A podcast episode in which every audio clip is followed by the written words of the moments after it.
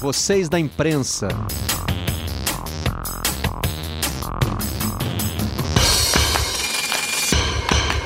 Sinta-se em casa. Bom dia, amigos do canal Campeão. Sejam muito bem-vindos ao Redação Home Office, agora de cara nova. Estamos juntos, cara nova na abertura, né? De segunda a sexta às 10 da manhã, indo até às 11h30. E no começo da noite, agora estamos publicando ali pelas 7, tem a versão em áudio na página de podcasts do Globoesporte.com, dentro da aba Vocês da Imprensa. Vamos ver os destaques de hoje dos jornais pelo mundo aqui no Redação Sport TV. Quarta-feira, dia 3 de junho.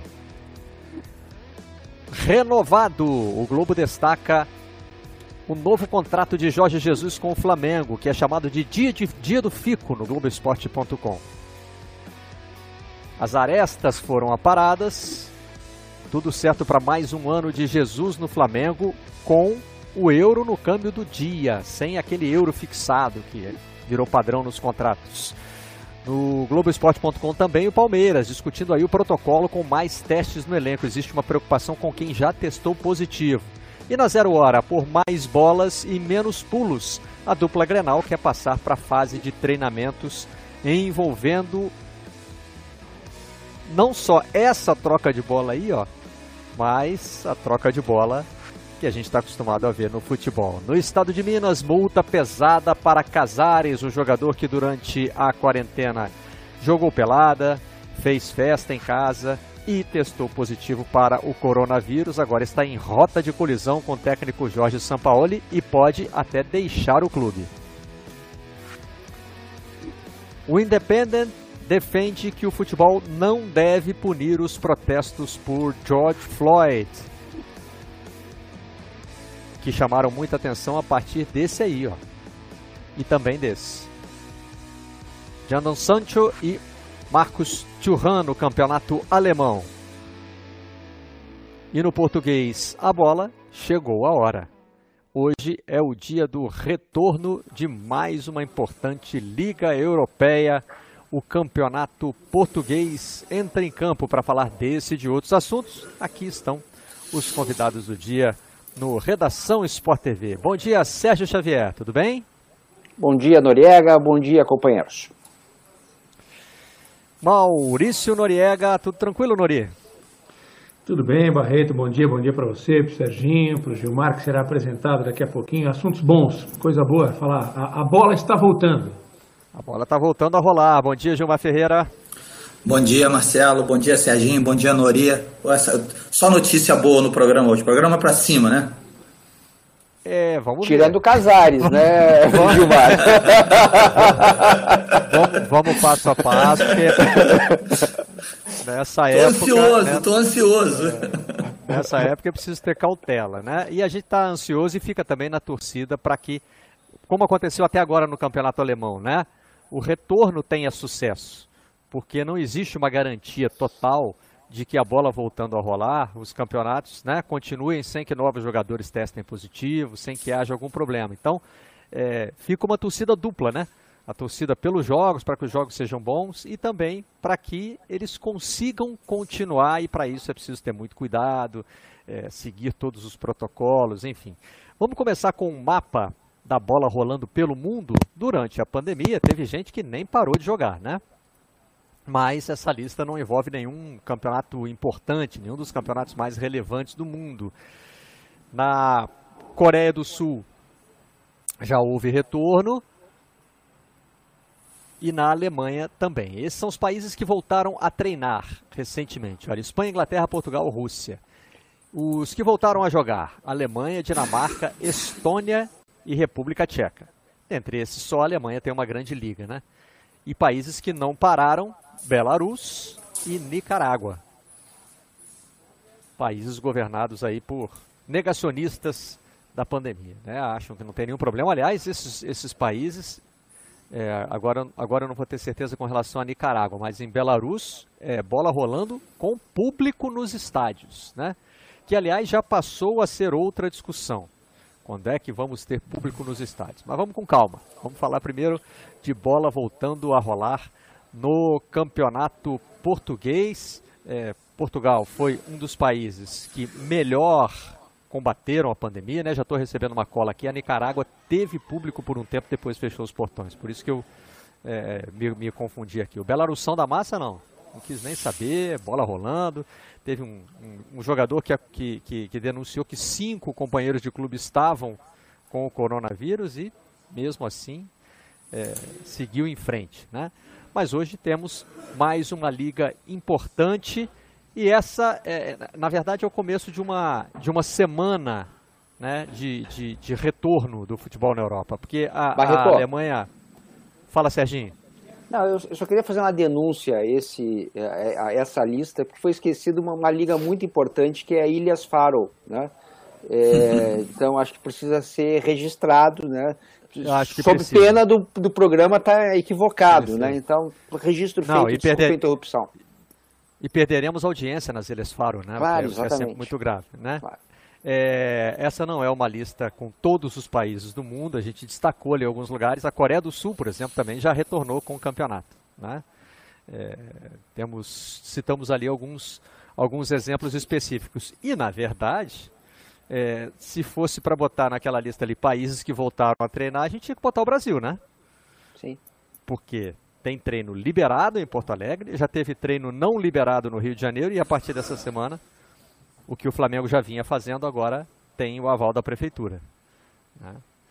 Então a gente está acompanhando aí um, um, um, movimento de retorno, né? E chegou a hora para o campeonato português, que tem ainda disputa aberta pelo título, né? Na Alemanha, o que né, teve, teve, teve ali uma espécie de anticlímax, que depois de toda aquela expectativa pela volta, teve o jogo entre o Borussia Dortmund e o Bayern de Munique, o Bayern ganhou e praticamente definiu a briga pelo título, né? Outras coisas no campeonato continuam abertas, mas vai ser muito, muito difícil tirar esse título agora do Bayern de Munique. Em Portugal, Benfica e Porto estão ali na batalha pela liderança. O que vocês estão esperando aí do, da volta do portuguesão? vai ser divertido. Eu acho que nós temos fundamentalmente, Barreto, que procurar aprender com o que está sendo feito nesses países. Acho que é a grande lição que o futebol brasileiro tem. A vantagem que o país tem por estar, entre aspas, atrasado na evolução da pandemia, né, na distribuição da pandemia pelo mundo, é essa. Como tudo vai voltar, e a gente sabe que tudo tem que voltar, há um período, né, um prazo de semanas que parece semelhante pelo mundo, vai chegar essa hora no Brasil.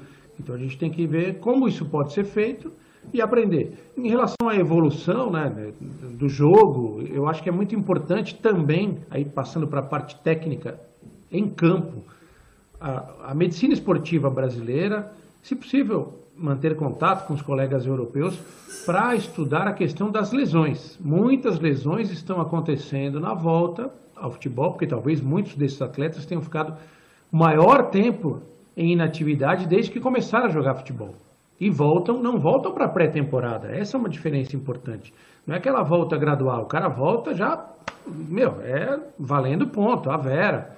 E aí acontece a questão da lesão. Acho que eu vou prestar muita atenção, estou prestando muita atenção em todas essas ligas, agora mais ainda na Liga Portuguesa, porque a gente tem um ingrediente parecido né, na, língua, na, na Liga Portuguesa e na Liga Espanhola, que é a questão da temperatura, né? de jogar em altas temperaturas, que é o que vai acontecer com o nosso futebol, quando principalmente o Campeonato Brasileiro voltar.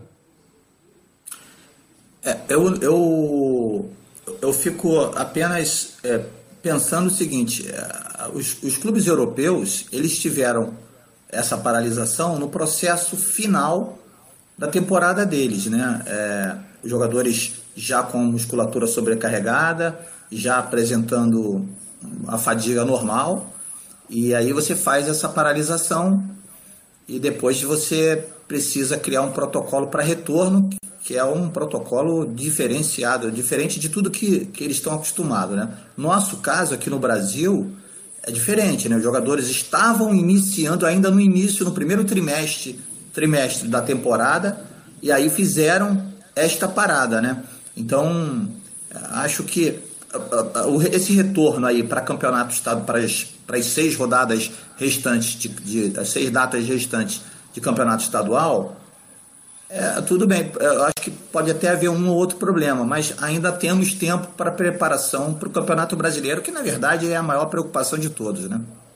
É, Eu o tenho... estadual vira uma vantagem na retomada, não, Serginho? Porque dependendo, é claro, né, do nível de interesse que cada time botar, pensando aqui em times grandes que vão depois disputar o Campeonato Brasileiro, né? Porque faltam poucas rodadas para terminar os campeonatos estaduais.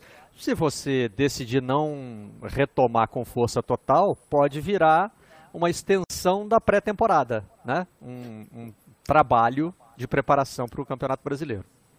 É, exatamente. Eu acho que a gente é, é PHD né, em voltas apressadas. Né? Quer dizer, todo, todo ano a gente vai começar a temporada e, e não tem tempo, né? os estaduais já começam atropelando. Então, é, é, a, gente tá, a gente é especialista em botar jogador em campo sem condição de jogo. Né? Isso acontece todos os anos. Né?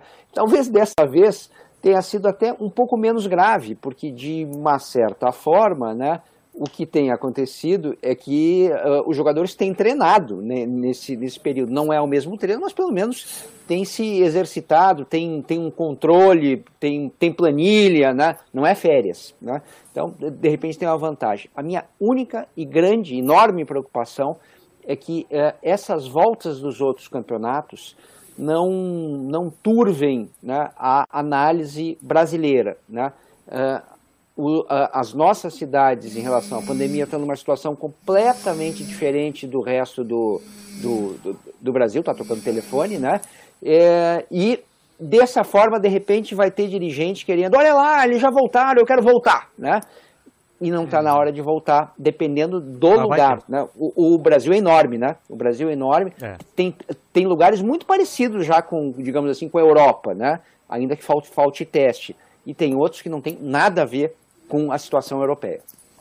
Mas essa pressão é inevitável. Na verdade, eu até escrevi minha coluna de domingo no Globo sobre isso. Essa semana vai ser uma semana de muita pressão pela volta do futebol no Brasil. Porque os brasileiros vão estar vendo jogos de futebol. Na Espanha, por exemplo, vai ter jogo de futebol todo dia. Né? E tudo isso vai construindo um clima que não é só na cabeça do dirigente querendo ser aproveitador, não é querendo traçar aqui um cenário maquiavélico. Nessa hora, é, cria-se um sentimento meio que generalizado de todo mundo querer ver a bola voltar a rolar, né? E aí vai, vai surgindo um cenário meio propício para quem quer forçar a barra. E nesse momento, no cabo de guerra, é, que assim, fazendo uma coisa muito generalista, a gente pode botar de um lado presidência da República e de outro é, governadores e prefeitos, é, o, o, o lado que tem mais gente, curiosamente, está ficando mais fraco, está perdendo força porque também vai passando o tempo, as pessoas querem, né, seja por motivos até psicológicos, querem sair de casa, né, mas muitas vezes por motivos mais imediatos, por motivos econômicos, a pressão econômica também vai aumentando. Então, governadores já começaram a fraquejar e deixar tudo muito mais na mão dos prefeitos, que também não vão aguentar.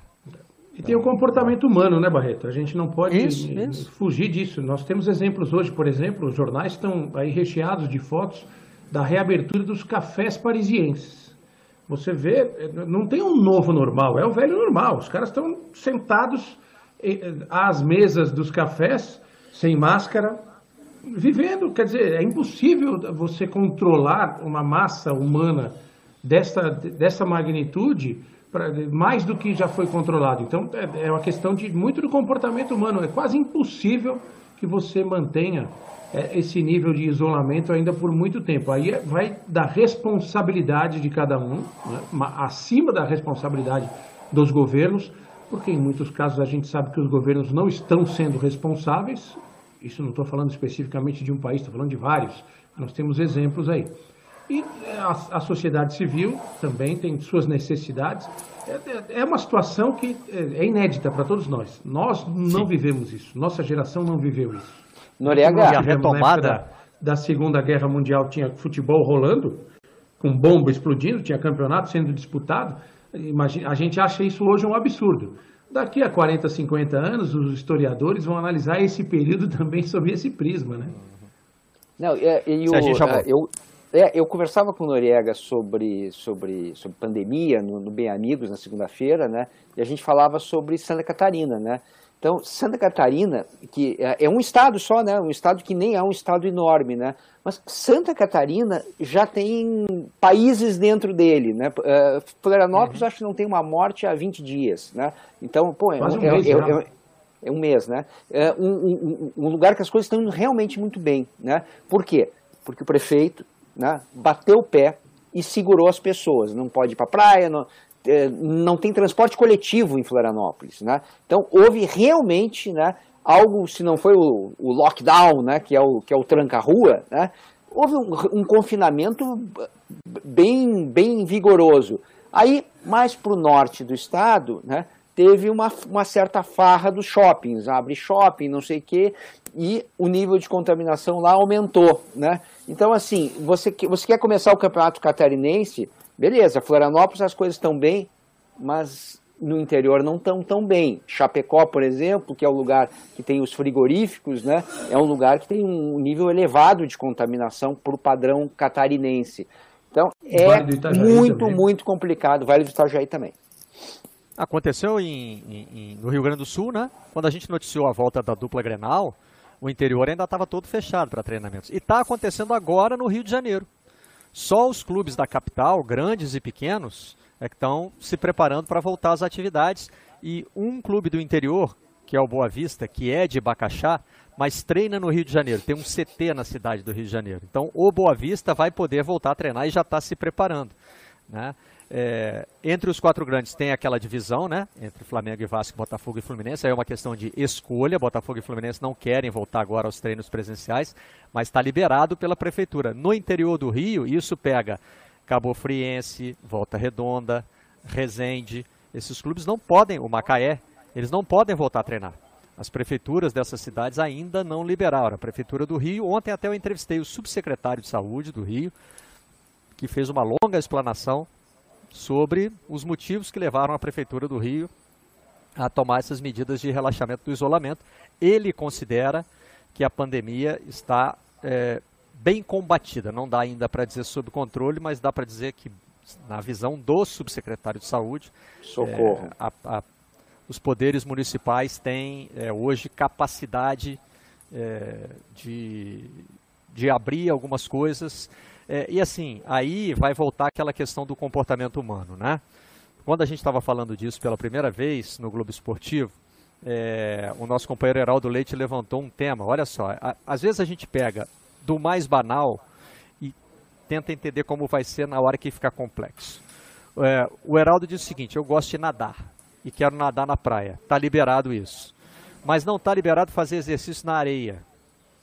Está liberado no Rio de Janeiro fazer exercício no calçadão e nadar.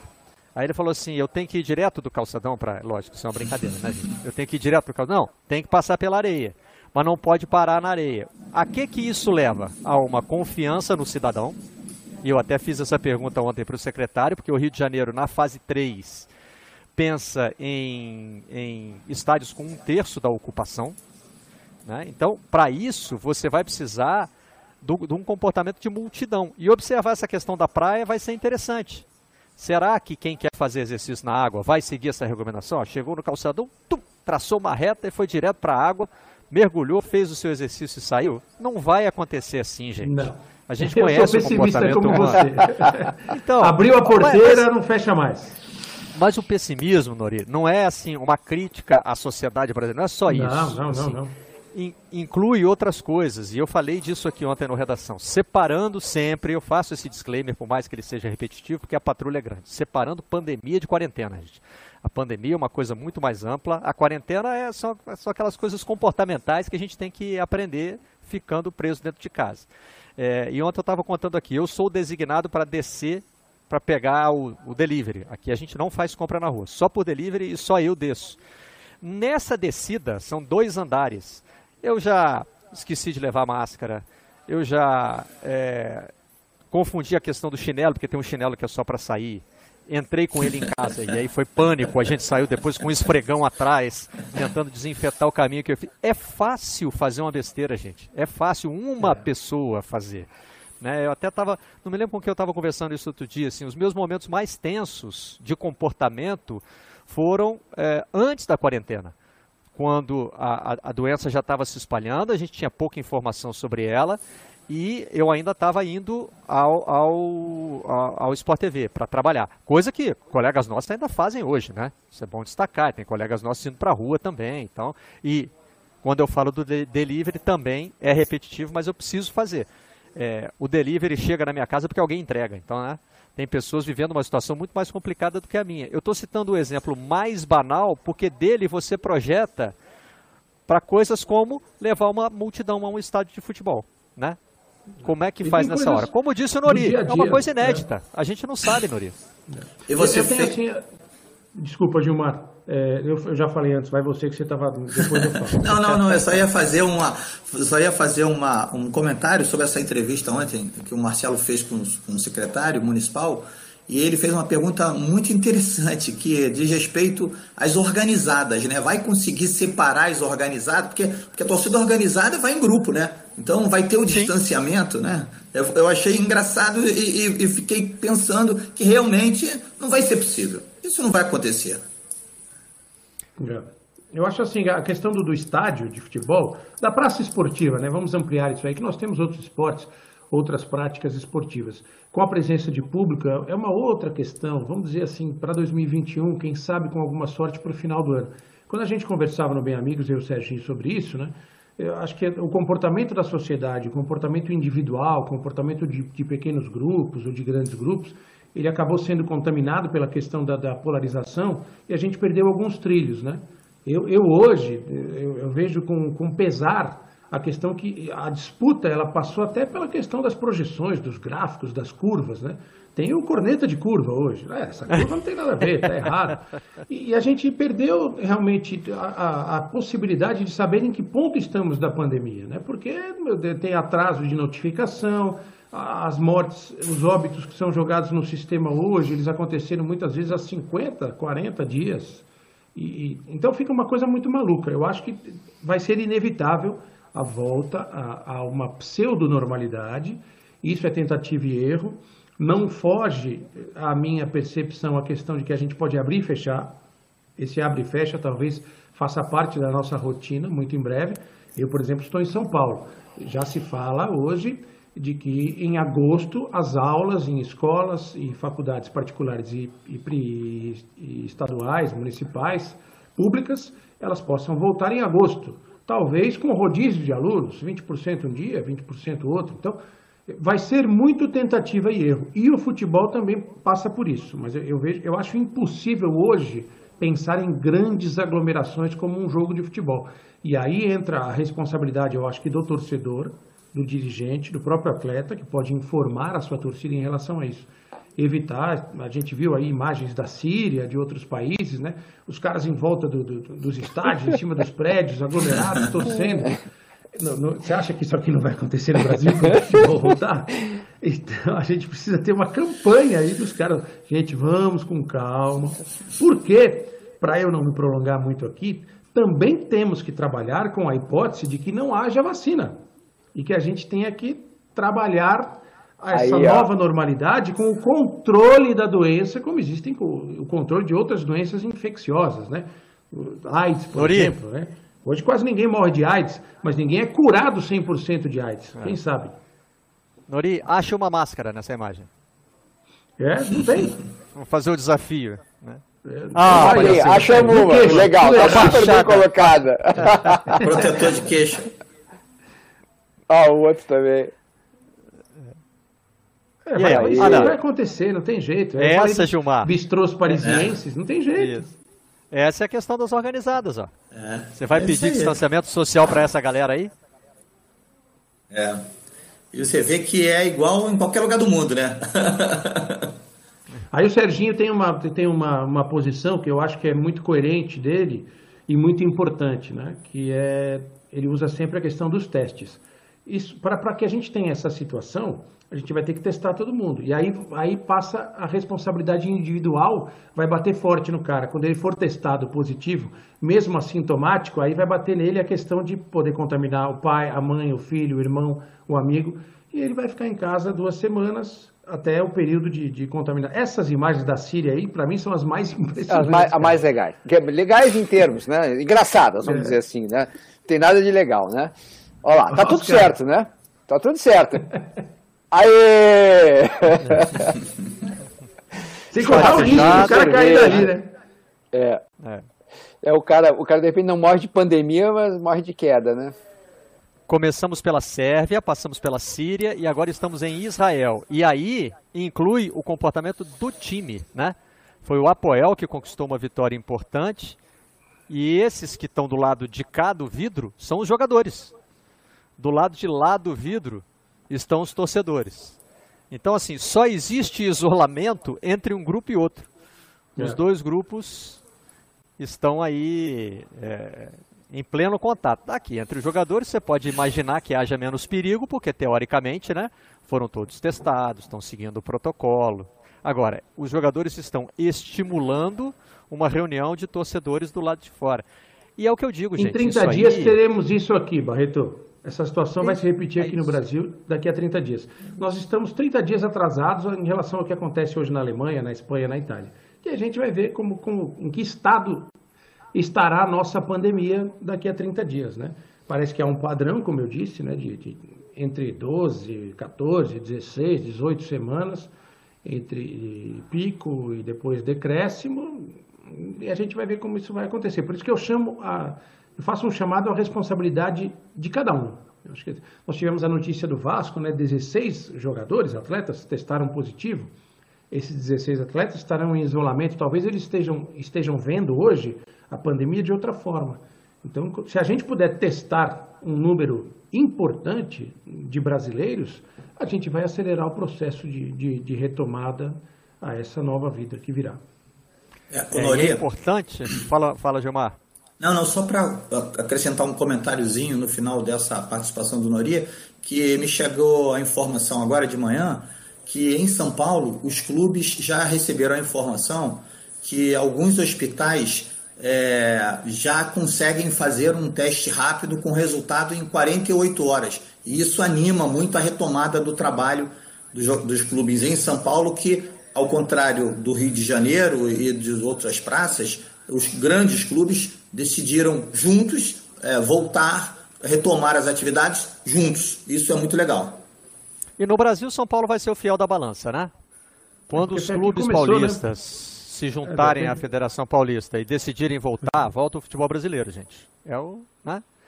É o que está é, faltando. E acho que pelo período, né, Barreto? Porque como começou aqui, a tendência é de que né, uma redução significativa, por ser também o epicentro né, da, da pandemia no país, ela possa um, representar alguma coisa. Mas, de novo, voltando ao bate-papo com o Serginho ali, dentro de, de São Paulo, da Grande São Paulo, você tem situações diferentes né, de, de, ocupação de hospital. É uma loucura. Guarulhos está um caos e por aí Guarulhos está pior do que São Paulo. Há informações de que os hospitais em São Paulo estão desafogando.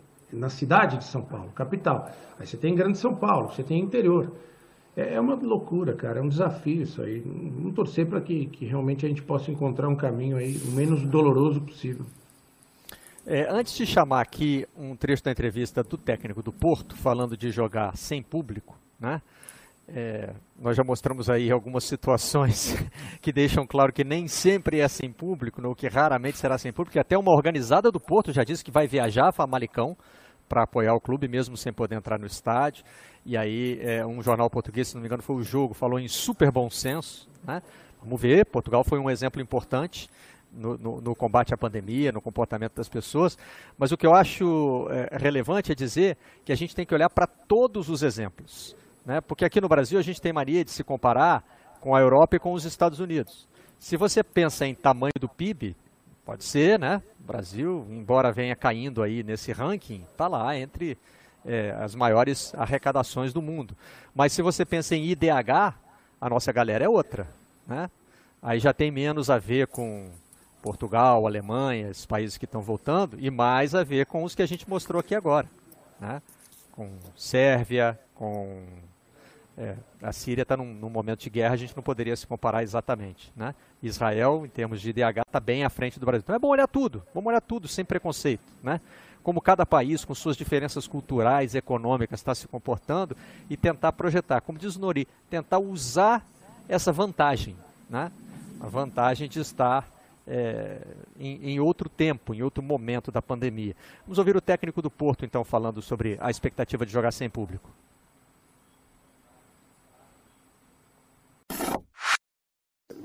Acaba, acaba por ser um, eu não sei, é, é, vai, vai ser diferente, vai ser diferente, quer dizer, entrar num jogo, num jogo oficial sem público, é, faltará com, com, com, certeza eh, os condimentos necessários é, que nós metemos numa boa salada, quer dizer, comer uma salada sem azeite, vinagre e sal e por aí fora, se calhar não é a mesma coisa. mas se tivermos fome, temos que ir comer na mesma. Então nós temos fome de jogar, temos fome de alcançar os nossos títulos, por isso temos que ir lá para dentro, como se tivesse o estádio super lotado com, com, com gente do Famalicão e os, os, nossos, os nossos sócios adeptos e simpatizantes e claques oficiais do clube. A analogia é muito boa, né? E, e os, como os portugueses gostam muito de, de boa mesa, né? É, faz mais sentido. Eu só achei interessante não ser um bacalhau, não ser uma, um outro tipo de comida, mas, mas uma salada, né? É, essa eu acho que é uma grande experiência, né, Gilmar? E a gente já está vendo como é, em alguns lugares na Alemanha, né, é, tem, uma, tem uma mudança de dinâmica do jogo, né? O fator casa parou de ser tão determinante no momento que não existe uma casa empurrando os jogadores, né? Claro que é, é, muitas vezes não é a torcida, mas é o que está na cabeça do jogador. Eu estou jogando no meu estádio, então eu sou mandante, então eu preciso ganhar o jogo. Na Alemanha, a gente viu que isso deu uma mexida. Agora, é. em Portugal, não sei como é que vai ser. O que, que você acha? É, eu, eu, eu, eu, acho que vai se repetir, acho que isso vai ser uma tendência na Europa, é, em função dessa curva né, de preparação, que eu disse que os jogadores lá tiveram que parar as atividades naquela fase ali na, nas últimas 10 rodadas, são nove rodadas que ficaram a ser disputadas, né? E, e eu acho que isso aí vai ser uma constante.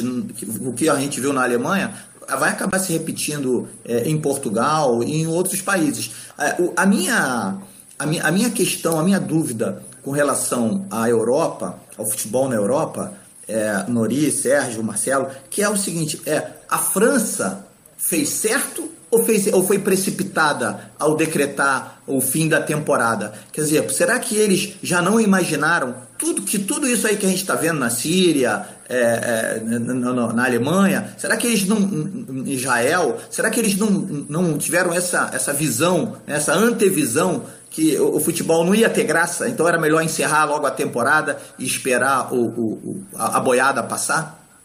É, a gente tem aquele know-how, o Barreto sempre fala isso, o brasileiro está acostumado a jogar sem público, né? É uma situação que para nós, ela, nós temos várias as punições que acontecem, né? Nós já tivemos jogos importantes, decisivos, sem público. Então, tá, esse know-how, essa experiência a gente passa para o mundo. E, e, tudo que a gente está aprendendo no dia a dia em relação ao esporte, a gente vai ter que analisar isso em perspectiva daqui a alguns meses, né? A Argentina, por exemplo, encerrou o campeonato, Holanda encerrou o campeonato, Bélgica encerrou o campeonato. Daqui França. a alguns meses a gente, França, como o Gilmar é, colocou aqui, a gente vai estar discutindo isso daqui a alguns meses. Será que eles foram precipitados? Será que era hora de acabar o campeonato? Será que isso é certo? Será que é justo fazer campeonato sem torcida? Eu tendo a achar que você tem que tocar em frente o, barco com os cuidados necessários pela preservação do próprio esporte e do próprio negócio, né? da, da do, do, dos trabalhos dos atletas, dos treinadores, dos funcionários dos clubes. Não é a mesma coisa, obviamente que não é a mesma coisa.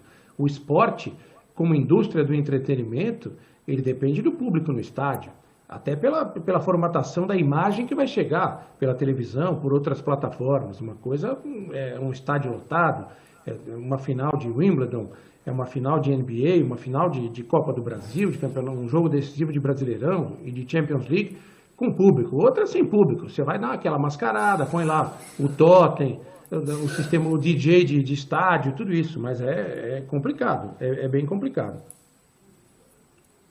O, eu, eu fico, eu fico me exercitando aqui o pensamento, viajando aqui, eu fico pensando assim, o, o que, que a CBF está pensando para isso nisso tudo, né? Como organizar um campeonato brasileiro, ainda que se trabalhe com, a, com prolongamento, com a possibilidade do campeonato só trabalhar, só acabar em janeiro, né? Mas tem a logística de viagem, de hospedagem dos jogadores, de testagem, de controle de público. Um jogo tem público, outro não vai ter público, porque, como o Serginho colocou aí, Santa Catarina está muito bem. Então, assim, por que punir Santa Catarina se está muito bem lá, se tem um, se a pandemia lá foi muito bem controlada, será que lá não pode ter um relaxamento? Será que em, Santa Catarina não pode, não pode ter jogo e, em, em outras praças é, não? Enfim, essa logística da organização do Campeonato Brasileiro, ainda que estejamos, que este, que estejamos falando é, numa competição para ser iniciada em agosto, eu acho que ainda é um, um, um, prego na cabeça do, do, de quem tem essa,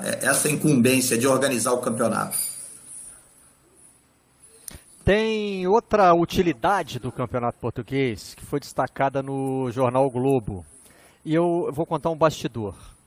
Eu comecei a ler a reportagem sem ver o nome do autor, às vezes a gente passa batido. Né? Embora jornalista tenha sempre uma curiosidade de ler o crédito, né? quem é o autor dessa, dessa, dessa matéria e tal. Eu fui lendo. Né? É, como identificar o novo Jesus no futebol português, né? Um, um dos usos que você pode a fazer. A humanidade há muito português. tempo procura, né, Barreto? A humanidade está procurando há séculos isso. É, é, mas nesse caso é o Jorge, né? Ah. então é outra, é só uma, é só uma, uma pequena fração da, da humanidade que está procurando esse novo Jesus, né? Aí vi aí as fotos, li os nomes dos treinadores e comecei a ler, até que me deparei com o seguinte trecho. O Rio Ave, um time muito agradável de se ver. Aí falei, ah, já sei quem escreveu. Voltei lá, não, não deu outra, né? Carlos Eduardo Mansur é, é, o único capaz de escrever uma frase como essa com, é, com veracidade, né? Numa reportagem. O Rio Ave, vírgula, um time muito agradável de se ver. É, Mas quem procura Jesus... Ei, Barreto, quem procura Jesus pode achar Paulo Bento, Sérgio Vieira, Marco Silva. Tem, tem esse risco. Tem esse Não risco. é? Sim. Eu, eu sou muito reticente em relação a isso. Né? A gente, com todo respeito ao Mansur, que é um colega brilhante, super bem informado e tem as suas teses, todas elas são válidas, né? eu, eu acho que a gente não pode ficar preso à questão do, do modismo, né? achar que agora vamos trazer um monte de treinador português e os treinadores portugueses vão reformar o campeonato brasileiro, o futebol brasileiro. Não é por aí. Tem, tem coisa boa por aqui. Tem ótimos treinadores vizinhos aqui, Argentina, Chile, Uruguai, como tem fantásticos treinadores no Brasil. Eu acho que a questão estrutural ela é mais emergencial do que a nominal. Mas Aí o Mansur não está aqui com a gente, né? Azar o dele. Não pode se defender. Não pode se defender. Azar o Mas dele. Já mandei uma mensagem. É. Já mandei mensagem para ele. Falei, ó. hoje vou falar de você pelas costas, amigo. Se vira aí. Fala, Você sabe, o mais curioso disso tudo é que o seguinte, é que eu conversando com companheiros jornalistas do Marca, é, da Bola, é, da, da, do Record, você sabe que lá em Portugal, eles, claro, perfeito, tem essa, essa em, em Portugal tem uma simpatia grande pelo Jorge Jesus, mas na Europa como um todo, o Jorge Jesus não é percebido dessa forma encantadora que, a, que nós vemos aqui. Quando você fala em técnico é polêmico, português, né? é, quando você fala em técnico português, eu, eu, eu perguntei ao, ao, Juan Castro, que é um companheiro da, da do, do, Diário Marca, que segue a seleção brasileira, está sempre aqui no Brasil. É, recentemente eu, eu perguntei a ele sobre a possibilidade do, do Jorge Jesus dirigir um Real Madrid ou um Barcelona ele riu como se, como se me fez sentir, me sentir ridículo, né? É, eu falei, mas por que vocês não, não, não, não ele não está nesse patamar, ainda brincou comigo. Então, assim, é, a gente fica aqui procurando um novo Jorge Jesus, um novo, um novo Jorge Jesus em Portugal, e lá em Portugal, o Jorge Jesus não é top de linha, não não está no primeiro escalão. Mas isso é interessante, porque é, é, depois que a gente já, já, já botou a pilha no Mansur, Agora vamos ao conteúdo da, da, da, da matéria. Né? O que, que o Mansur faz? Ele tenta identificar treinadores que têm um estilo de jogo é, que pode ser comparado ao do Jorge Jesus. Por quê? Porque o que fez sucesso no Brasil foi o modelo de jogo que o Jesus implementou no Flamengo. Foi como ele conseguiu fazer o Flamengo jogar. Né? E, e o Mansur parte é, de uma premissa que eu achei bem legal: tirar os de Benfica e Porto. Porque esses, evidentemente, é, para estarem disputando a, a, ponta do campeonato português, é, se beneficiam do fato de que os seus clubes são muito mais ricos do que os outros. Né? Então, assim, quem é que está fazendo trabalhos interessantes, é, voltados para essa postura ofensiva que o Jorge Jesus aplicou no Flamengo, com elencos mais, é, mais limitados, né? E aí é que ele chega ao Rio Ave, mas quando eu mandei a mensagem para botar a pilha nele, ele disse que o mais interessante de se, de se observar é o, do, é o do Guimarães. Se não me engano, é o Ivo Vieira, um dos três que estão aqui na foto. Deixa eu ver, eu preciso de cola, né? Porque eu não sou o Mansur. Ivo Vieira, ele mesmo. Então, assim, né, não é uma questão de, de, de identificar o grande treinador português, mas um cara que possa trazer ao Brasil uma continuidade dessa filosofia do Jorge Jesus, que aqui deu certo, né, Gilmar? Porque também, assim, se o Jorge Jesus não é da elite do futebol português, é, para o Flamengo isso interessa nada, né? O que é, interessa claro. é que o, o trabalho que ele trouxe para ser usado aqui transformou o Flamengo na sensação da temporada de 2019 e, e, e num dos maiores times da história do clube. Né? O Flamengo de 2019 não é nenhum exagero a gente dizer que é um dos maiores Flamengos de todos os tempos. Barreto, e eu acho que tem o seguinte também, né? É, vamos, vamos voltar um pouco no tempo, né? E voltar para 1999, né? já que a gente está nessa onda, né? Revival de, de rever os jogos, etc. Se a gente lembrar, por exemplo, do Corinthians de 99, o Corinthians ali do Luxemburgo, né? É, é, o time, né? Ele foi se encaixando, se encaixando e daqui a pouco o Luxemburgo foi embora, né? É, aí quem assume no lugar dele é o Oswaldo Oliveira. Né? E o, e o, e o Oswaldo, né, até porque os jogadores entenderam o jeito de jogar, quer dizer, conseguiram eles mesmos criarem né, uma, uma, uma, é, uma nova cabeça para jogar, né? O Oswaldo chega e não tem nenhum problema. Né? É, o Corinthians segue mais um tempo, mesmo sem o Luxemburgo, porque o Oswaldo seguiu. Né? Mas mais do que a semelhança do técnico, eu acho que tem o aprendizado dos jogadores. Né? É, a captação das mensagens de, é, de marcar em cima, etc. Acho que é, é, é, é, importante isso que o, que o, que o Mansur está pegando, né? Joga, é, é, treinadores meio, meio parecidos, mas eu acho que tem um outro lado também, que é o lado do aprendizado do grupo, de, do elenco de jogadores. Jogador cada vez mais é, a gente vê inteligência no, no, nos elencos ali. Então, é, é, basta você não pegar um cara que queira mudar tudo. Né? Um cara mais ou menos parecido pode ser o suficiente para o time continuar andando. Isso vale, olha, para vários clubes que criaram um jeito de jogar. Né? Então, é, eu acho que fica, é legal, fica aprendizado. Serginho, acho que é legal destacar também, quando a gente é, botou ali em primeiro plano o título da, do, do, do, da reportagem do Mansur, a pergunta é, é possível encontrar um novo técnico português? Lógico que é. No Independent hoje, inclusive, tem uma reportagem é, dizendo que Portugal se transformou no centro formador de técnicos da Europa. Né? É possível encontrar um técnico português? Tem gente que gosta, tem gente que não gosta, mas lá no Tottenham tem um, por exemplo, tem o Zé Mourinho. É. Né? Tem grandes técnicos portugueses espalhados pela Europa. Mas, evidentemente, a pergunta é, que está ali no título, ela se refere a clubes brasileiros. É possível encontrar um novo técnico português para trazer para o Brasil?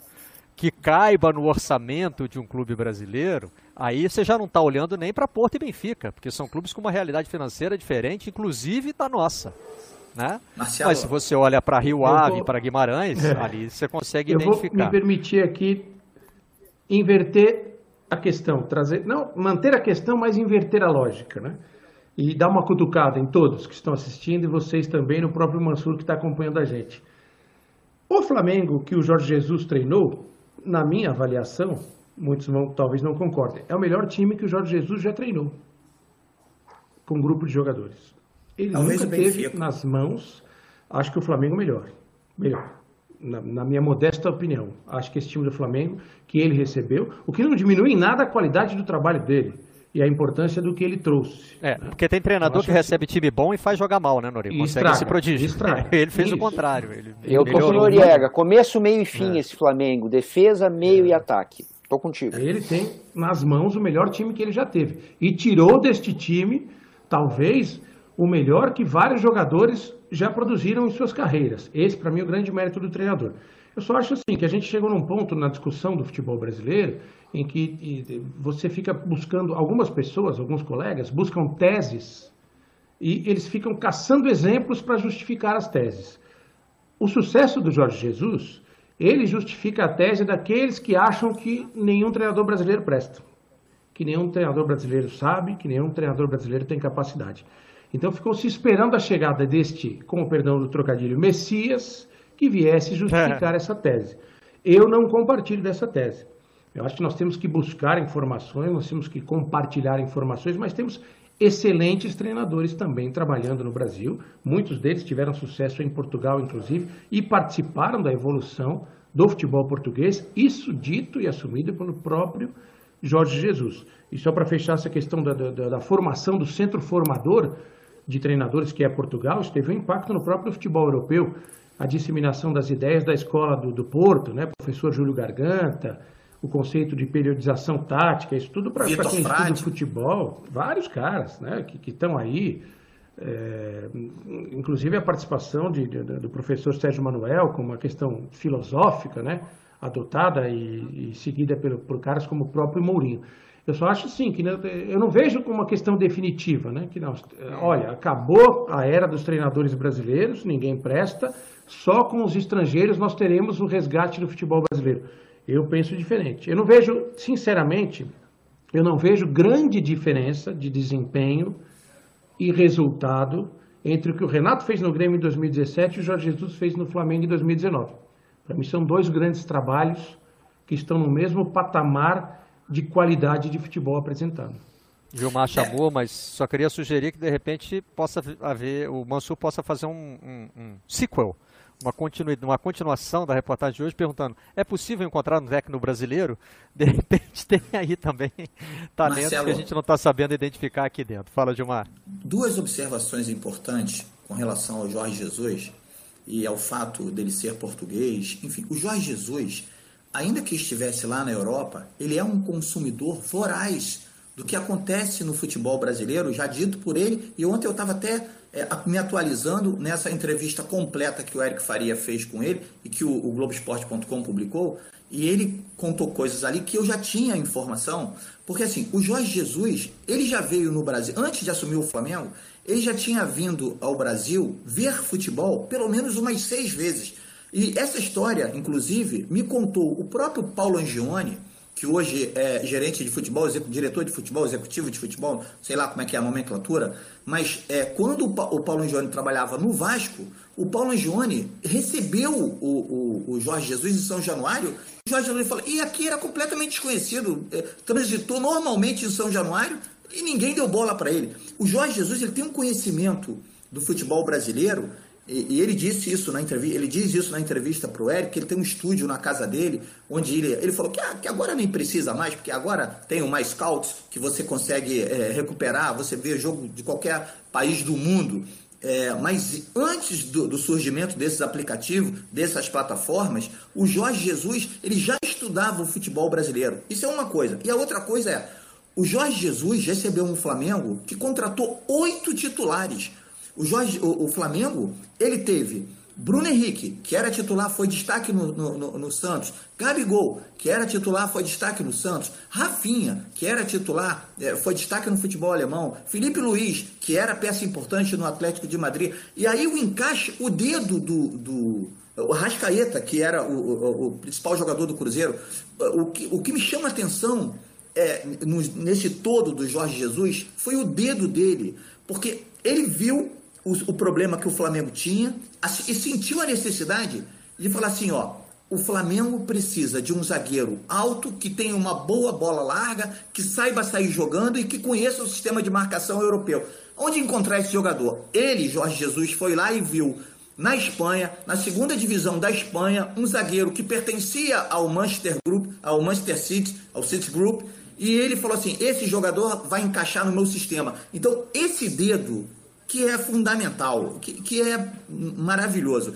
E uma última coisa, o, o Jorge Jesus, ele, ele, tem, ele tem sentimento, né? Ele, ele não é ele não é, é, é, é prático é apenas, né? Ele tem sentimento. Então, em julho, me chamou a atenção, no aniversário do Jorge Jesus, quando o Flamengo, algumas pessoas do Flamengo fizeram uma festa privada para ele, para mostrar para ele o que era o Flamengo por dentro, para mostrar para ele o sentimento que o unia ao Flamengo, a, gratidão que o Flamengo, como instituição, tinha por ele, eu acho que ali o Flamengo é, atirou no que viu, acertou no que não viu. Porque o Jorge Jesus se apaixonou pelo Flamengo de tal forma que hoje eu, eu, é difícil você olhar para o Jorge Jesus e, achar, e, e, lembrar que ele é um técnico português. Parece que ele é um brasileiro, é, que conhece tudo do futebol brasileiro, que conhece a essência do jogo brasileiro e que conhece o tamanho do Flamengo. Ele hoje fala do Flamengo é, com, uma, com uma paixão que eu acho que isso é um ingrediente muito importante para quem conhece os bastidores do Flamengo. Eu queria só pegar um pontinho a mais aí, é, juntando um pouco o que o, o, Noriega e o Gilmar falaram, né? É, até a comparação que o, que o Noriega fez com o Renato no Grêmio, que é um, que é um, que é um trabalho muito bom, né? que eu até não, não consigo chamar de trabalho do Renato. Né? Eu acho que é, é do Renato e do Alexandre, que, eu, que é o auxiliar dele. Né? Pelo, uh, uh, os dois trabalham muito juntos. Né? O Renato é, na conversa, o Alexandre é um cara um pouco mais metódico, consegue fazer ali as, é, é, a orientação é, dos jogadores. É, lendo hoje até a coluna do Tostão na Folha, né, Tostão sempre fala muito do aleatório, né, da, da, da, sorte, né? como às vezes um, né, um momento é, acaba sendo tão determinante para a compreensão, e aí depois, como diz o Noriega, né, a gente fica tentando é, encaixar uma tese em algo que aconteceu com que foi desencadeado pela sorte. Né? Acho que é, a questão pessoal do, do Jorge Jesus com o grupo do Flamengo foi fundamental. Né? É, o, que, o que mais me chama atenção no Flamengo não é exatamente o sistema tático, etc., mas é, é ele conseguir fazer que jogadores vibrem o tempo inteiro. Isso é muito, muito raro. Né? E, e, e, e quando a gente vê a personalidade, aí pegando o que o Gilmar está falando também, do, do, Jorge Jesus, eu acho que assim, é, de, do, do, Jesus virar um cara brilhante, na opinião dos jogadores, né? esse, esse, eu vou correr por ele, para virar um mala sem alça, é dois minutos.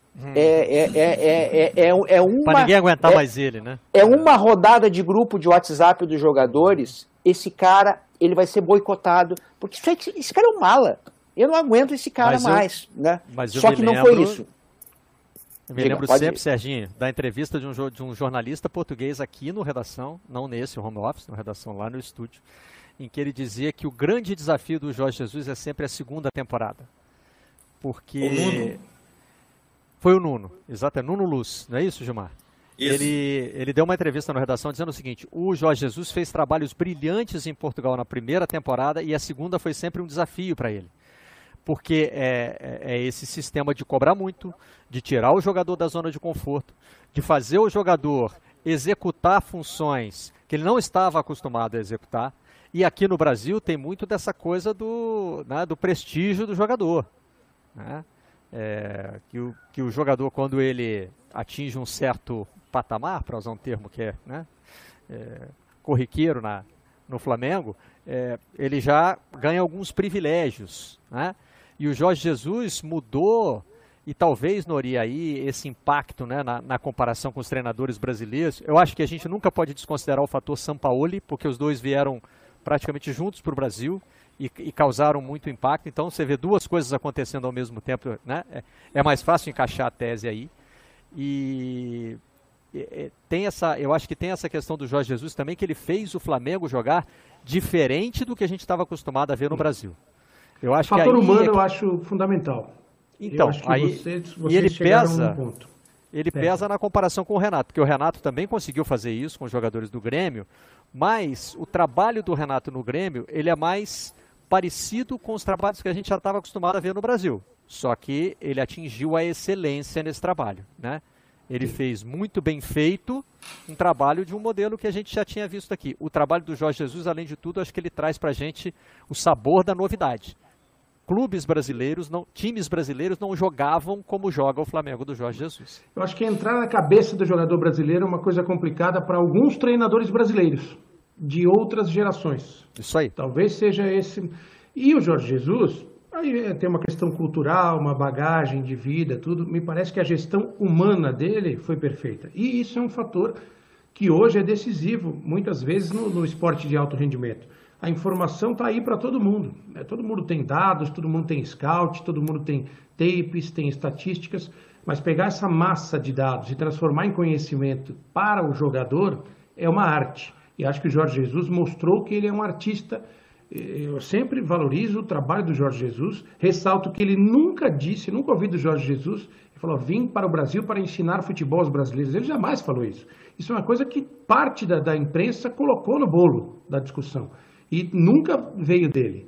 O que eu acho assim, que joga, treinadores brasileiros de sucesso, de uma, de uma geração que hoje está ali próximo dos 70, vamos dizer assim, 60 e poucos para 70, que viveram uma outra realidade dos jogadores, Talvez eles tenham alguma dificuldade para se adaptar ao que é hoje a cabeça do jogador de futebol.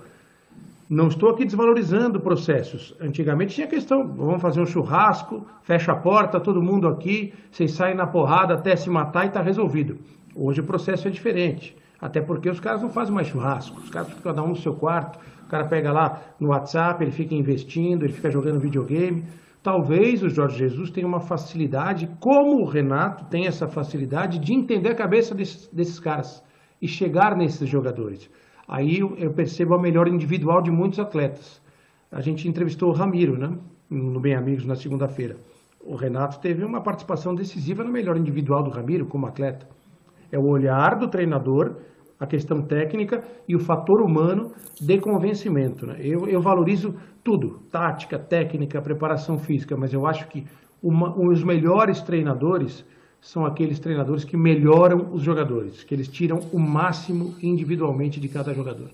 Deixa eu levantar uma pergunta de filosofia de botiquim aqui que vocês me fizeram pensar.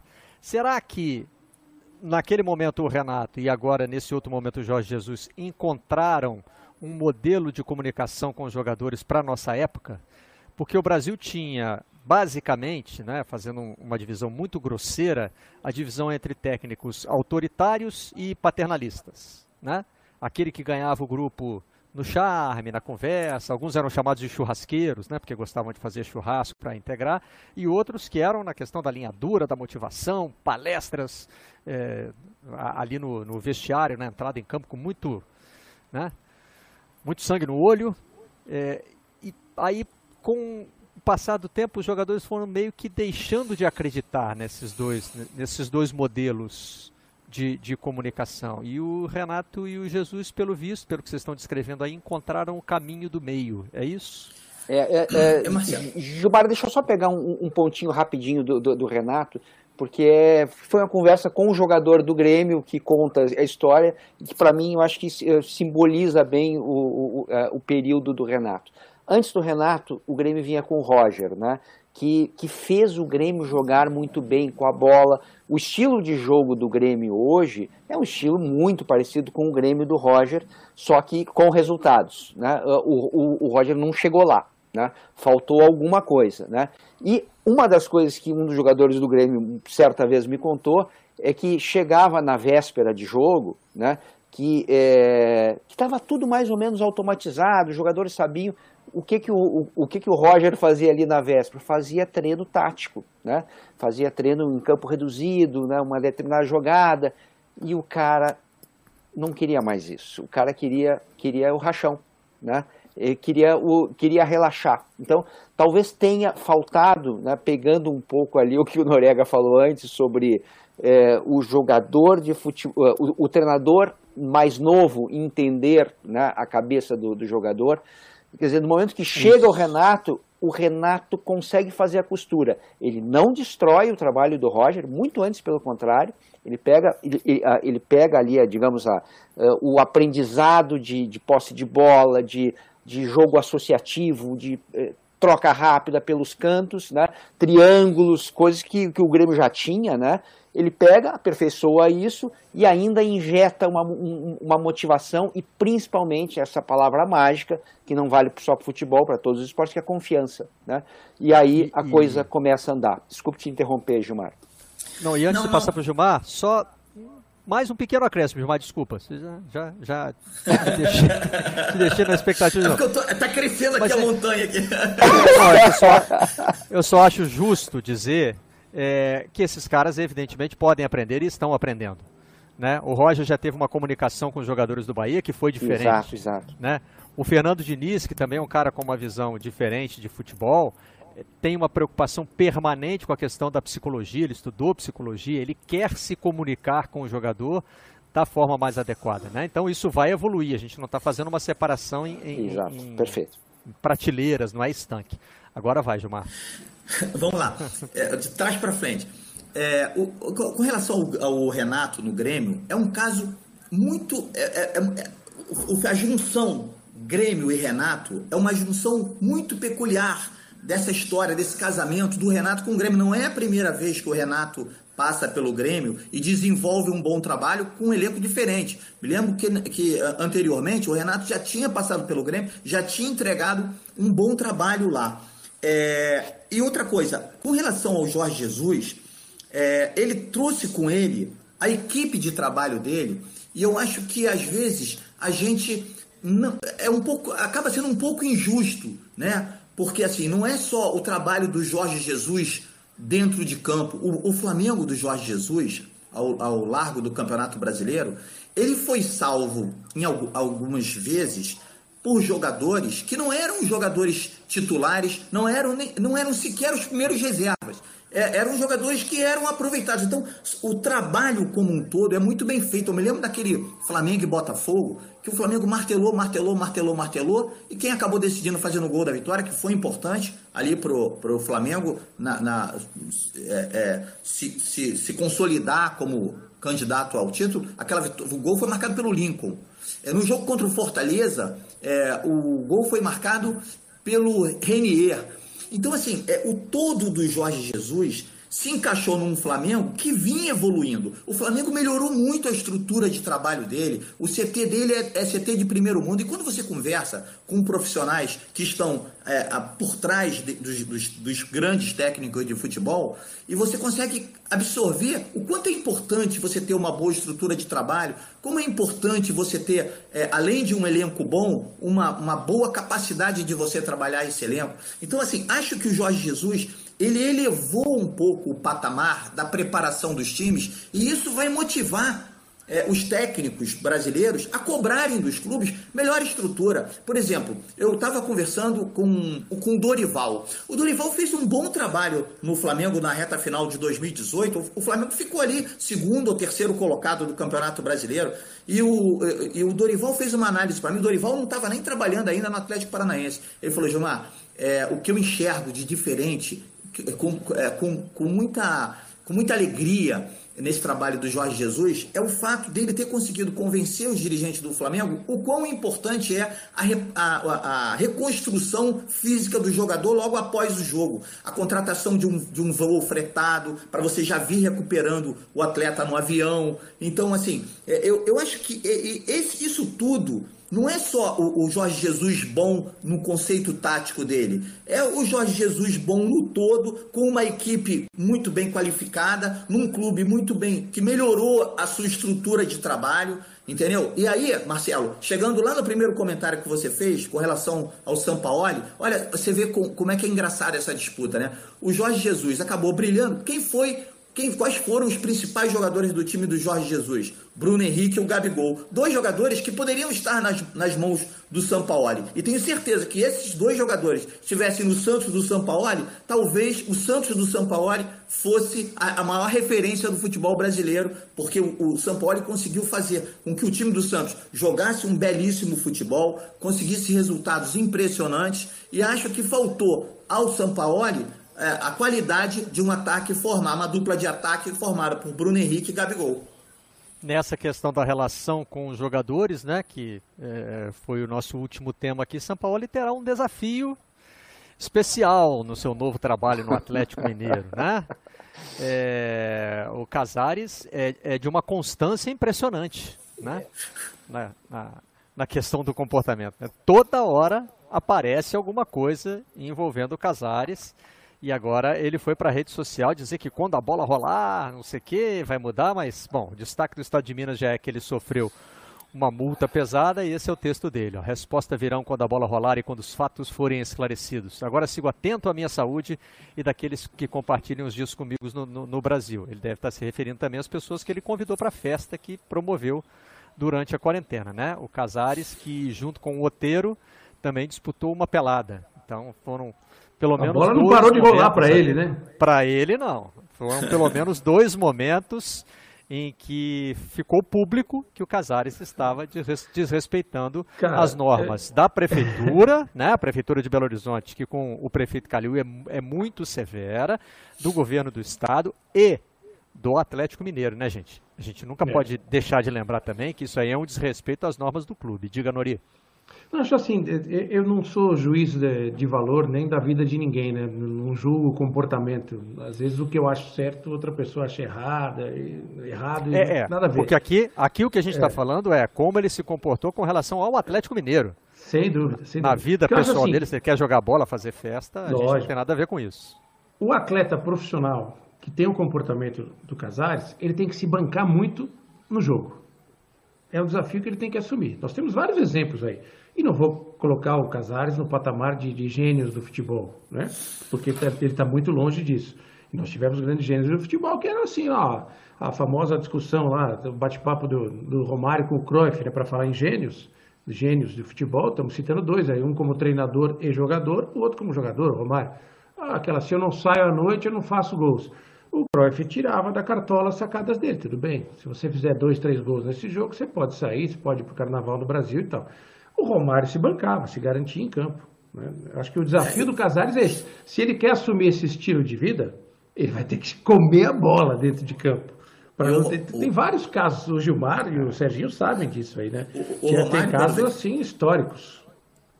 O Romário, quando veio para o Flamengo, Nori, ele falava exatamente isso. Ele falou: ah, vocês não estão acostumados comigo é, o meu problema é quando eu não faço gol. Quando eu não faço gol, eu sou problemático, eu sou insubordinado, eu sou mala, não sei o quê. Quando eu faço gol, quando a bola entra, eu sou gênio, eu, eu sou a imagem do, do Rio de Janeiro. Sou... Vocês gostam é quando eu faço gol. Quando eu não faço gol, vocês começam a arrumar problema para mim, vocês me chamam de tudo. E é a teoria do Casares aí. É. É, e o Romário o... era um jogador que não arrumava problema, né? O Romário era um fenômeno, né? Eu Ele resolvia poucas, né? poucas oportunidades de cobrir o Flamengo e assim, o, o, o, Romário era um cara que assim, sempre tinha um problema indo na direção dele, ele não fez nada, ele estava lá paradinho no, no, canto dele, mas o problema encontrava ele, né? Não sei como é que ele... O, o Romário ficava tomando cafezinho enquanto os caras estavam fazendo aquecimento. Gente. O alongamento do Romário era uma sessão de piada. Ele, ele para tirar a atenção do fato que ele não estava alongando, ele ficava zoando todo mundo. Olha lá o fulano, cara disso, cabeça daquilo, não sei o quê, fazendo piada. Agora, é, é, exatamente o que vocês falaram. Aí quando a bola rolava, era o quê? Chegou nele caixa, né? Tem que se garantir. O cara, o é. cara nesse nível de, de, de comportamento em relação a, a, a, ao esporte profissional, essas coisas, não estou dizendo que está certo ou errado. Eu talvez não tivesse esse comportamento. Mas o, o cara adotou esse estilo, tem que bancar. E para bancar, ele tem que resolver em campo. Quando a bola é, rolar. Serginho, o Casares vai ter que cumprir muito mais do que prometeu aí nessa rede social. Diga lá. Pois é, é você usou antes uma acho que você usou a palavra sistemático, né? É, é, é, o que o, o, Casares, eu acho, difere um pouco de outros jogadores o, no comportamento, não no futebol, porque o Casares é muito bom jogador, hein? Vamos, vamos deixar claro, é um, é, um, é um resolvedor de problemas em campo quando ele está disposto, etc. E criador é, fora. Exatamente. Tem jogadores que, é, que de vez em quando acontece alguma coisa. O, o Casares não. O Casares é uma coisa não. sistemática. Ele não deixa Chama atenção passar, pela regularidade. Não deixa passar um mês sem acontecer, sem, uma semana sem, sem aprontar alguma coisa. Aí, assim, é, quem, quem lê um pouco ali sobre, sobre psicologia, né, vê que é uma recusa ao, a, a crescer enorme, né? É uma, é, o Casares é realmente uma criança né? e se comporta como uma criança. Né? Ele não quer ir para a idade adulta, não quer. Né? Com todas as chances que ele tem, com todo o talento que ele tem, com todos os pedidos, com, com os, uh, as concessões de perdão que ele já, já recebeu, foram muitas, né? ele não quer. Né? Então, assim, é, ele me lembra um pouco, vamos, vamos lá, um, um, bom exemplo, talvez seja o Cueva. Né? É, é, o, é um jogador meio parecido também, né? que não quer crescer. Quer, é, ele quer ficar é, é, é, uma espécie de um gozo, né? Ele fica girando em torno e não, e não avança, e não avança, e não avança. Eu, eu sinceramente, não, não, eu não trabalho no ramo, né? Mas acho que é um prato cheio para quem trabalha no ramo se debruçar e tentar achar uma solução. No e outra coisa, ramo... Serginho Barreto? O, o Fala, só pra, rapidinho, só para não perder esse fio aí, o esporte moderno de alto rendimento não permite mais esse tipo de comportamento aquela coisa do gênio, do gênio. Ah, eu entro em campo, em 10, 15 minutos eu vou resolver e tal. Hoje em dia não tem mais. Tanto que os dois maiores da atualidade são super atletas. Uhum. Porque eles sabem que hoje não dá mais para isso. Porque a, o, o, patamar físico subiu de tal forma que o cara sabe que ele tem que dormir as 8 horas dele, que ele tem que treinar, que ele tem que se preservar e tem que se recuperar. Estou dizendo que é melhor ou pior. Mudou. Hoje o futebol é. ele é mais físico do que ele era há 30, 40 anos, que permitia que o cara, quando jovem, adotasse essa postura, né? Ah, não preciso dormir essa noite, porque amanhã eu vou lá e resolvo. Hoje em dia não tem mais jeito. E pode expandir para outros esportes.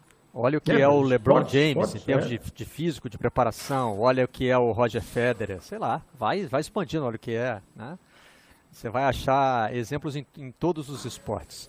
É, Agora, ainda falando falar... do Casares, Marcel, só pra, ainda falando do Casares, o nome, o nome dele está cotado no Palmeiras, né? Parece que o Palmeiras tem um interesse aí. É, pode, pode haver evolução nessa, nessa relação aí, hein? Vanderlei Luxemburgo, então acredita que pode botar o, o Casares é, no trilho, porque na verdade, se o Casares continuar no Atlético, a grande, é, a grande dinâmica que tem aí para a gente observar, né? tanto no lado psicológico, como disse o Serginho, mas também na nossa área de atuação, para ver como é que vai funcionar para o time, é o relacionamento com o Sampaoli, que está longe de ser paizão, né? E, e, não tem uma fama de, assim, de, de, de, ser um cara muito. Como é que eu ia dizer? Como é que eu vou dizer? De ter muita paciência com o jogador. Tolerante, dá problema. Né? Pelo contrário, ele vai. É tolerante, obrigado, Gilmar. Ele vai é para o confronto mesmo. Então, pode ser uma relação explosiva essa aí. Aproveitar o gancho que o Gilmar me deu de ter falado do Palmeiras é, para o nosso próximo assunto, que é o desafio dos clubes brasileiros que estão tentando voltar aos treinos e em sequência aos jogos. O Palmeiras levantou uma preocupação é, para preparar o protocolo da volta, que vai muito na linha do que o Nori falou no começo do programa. Observar o que está acontecendo lá fora para tentar é, se antecipar à solução de problemas aqui, né?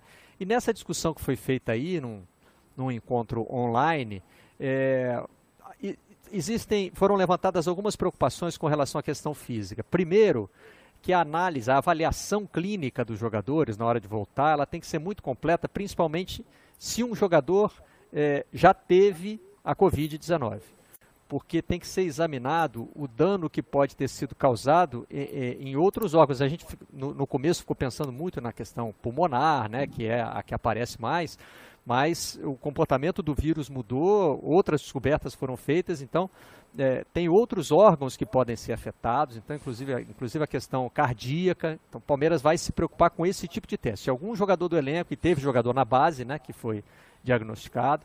Se algum jogador testar positivo, vai haver uma preocupação clínica muito mais abrangente, de tentar ver se houve algum, algum dano colateral. E outra coisa, aí é uma preocupação que o futebol alemão levantou, né? É como é que faz para prevenir o excesso de lesões. Muitos jogadores voltaram no campeonato alemão e se machucaram logo depois. O Palmeiras vai tentar se preparar para isso. Né? É um desafio, né? É, por mais preparado que o clube esteja, talvez seja impossível evitar um número incomum de lesões. Porque estamos citando como exemplo a Alemanha, que está no alto, altíssimo nível do futebol, da preparação, e mesmo assim lá houve muitos problemas. É, Aqui vai ter lesão também. Não tem jeito, acho que vai acontecer. É, não tem um monte de lesão que, que acontece no começo da temporada, quando o cara está saindo daquele trabalho de base, né, a perna pesada, e vai para um jogo, o jogo esquenta, fica um jogo num ritmo maior do que se esperava e o cara acaba machucando. Isso aí né, é tentar minimizar o efeito. É, o, o, Palmeiras está naquele, naquele outro patamar, né, que é o outro patamar do, do, do Flamengo em matéria de estrutura. Né? O Flamengo chegou no outro patamar em estrutura e também em desempenho. Né? O, Flamengo, o, o Palmeiras não, não chegou ainda lá, mas em matéria de estrutura é, tem muita e, e me parece que aproveitou razoavelmente bem esse, esse período aí de confinamento para azeitar, digamos assim, procedimentos. Eu acho que o Palmeiras está bem.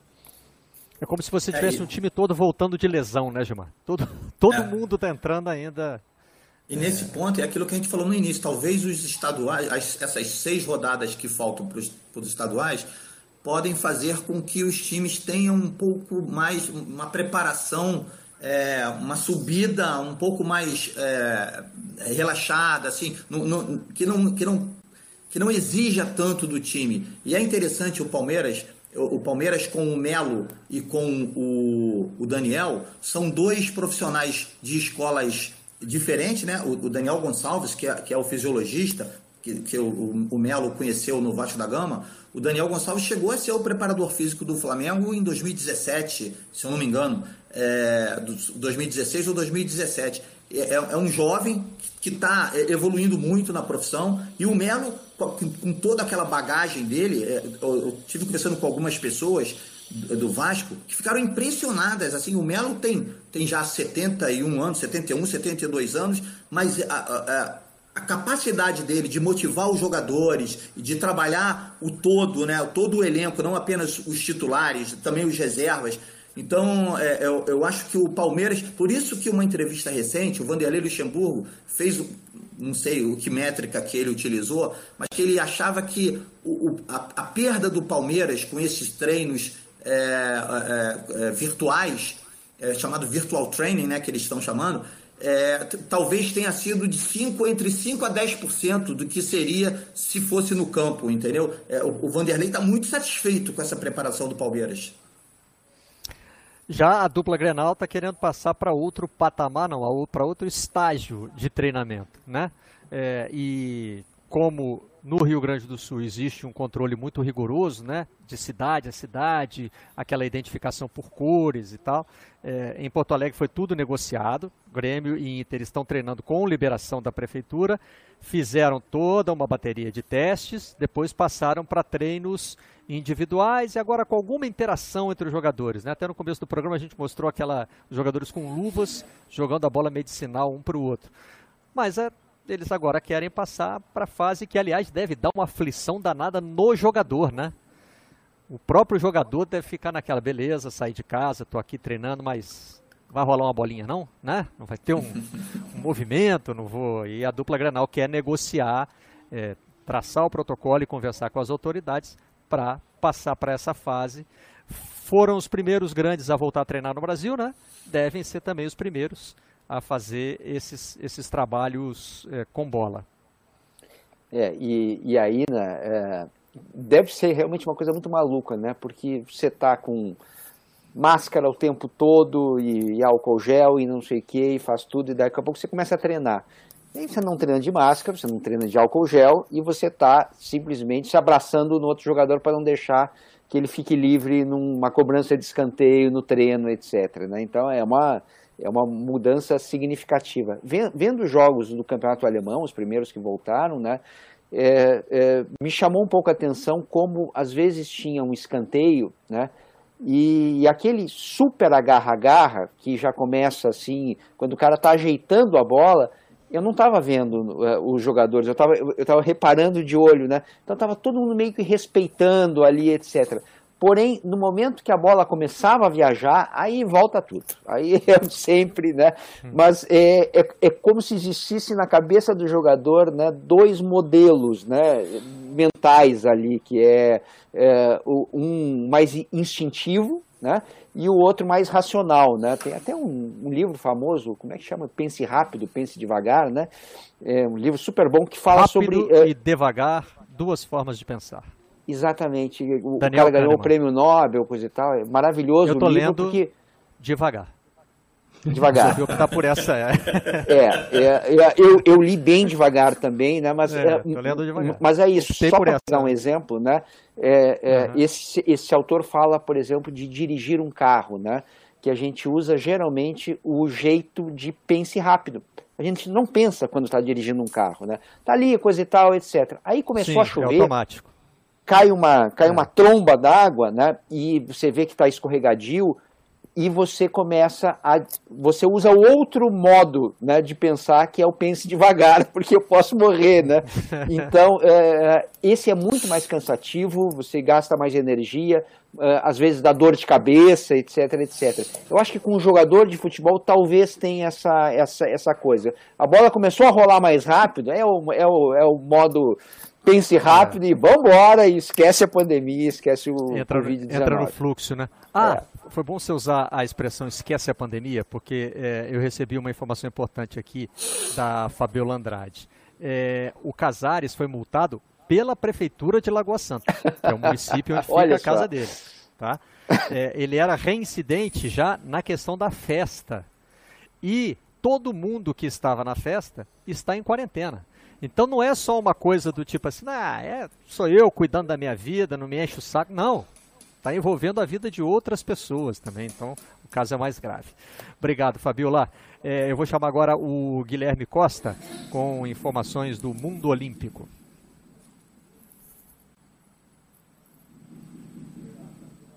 Bom dia, Barreto. Bom dia, amigos do Redação. Na semana passada a gente tinha comentado que os atletas brasileiros estavam com muitas dificuldades de treinar aqui no Brasil por conta da, da pandemia do novo coronavírus. E essa semana o Comitê Olímpico do Brasil, que já estava pensando há muito tempo em levar os atletas para o exterior, anunciou um projeto bem grande, viu? Vão ser mais de 200 atletas que vão ser mandados para treinar na Europa, principalmente entre os meses de julho e dezembro. Claro que não vai todo mundo junto, eles vão escalonados, uma parte vai ficar é, um mês, outras dois meses, uma parte vai só em outubro, enfim. Mas serão mais de 200 atletas indo, indo para a Europa. O judô, por exemplo, que é uma das grandes fontes de medalha do Brasil nas Olimpíadas, vai treinar em Portugal. É, Portugal é, virou uma potência no judô recentemente, ficou até na frente do Brasil no último campeonato mundial. É, os atletas de natação, de atletismo, de boxe também vão para a Europa. Ana Marcela, é, que é campeã mundial das águas abertas, vai treinar lá, lá na Europa. Ela estava com muitas dificuldades de treinar aqui no Brasil, mas não são todas as confederações brasileiras que toparam isso. Por exemplo,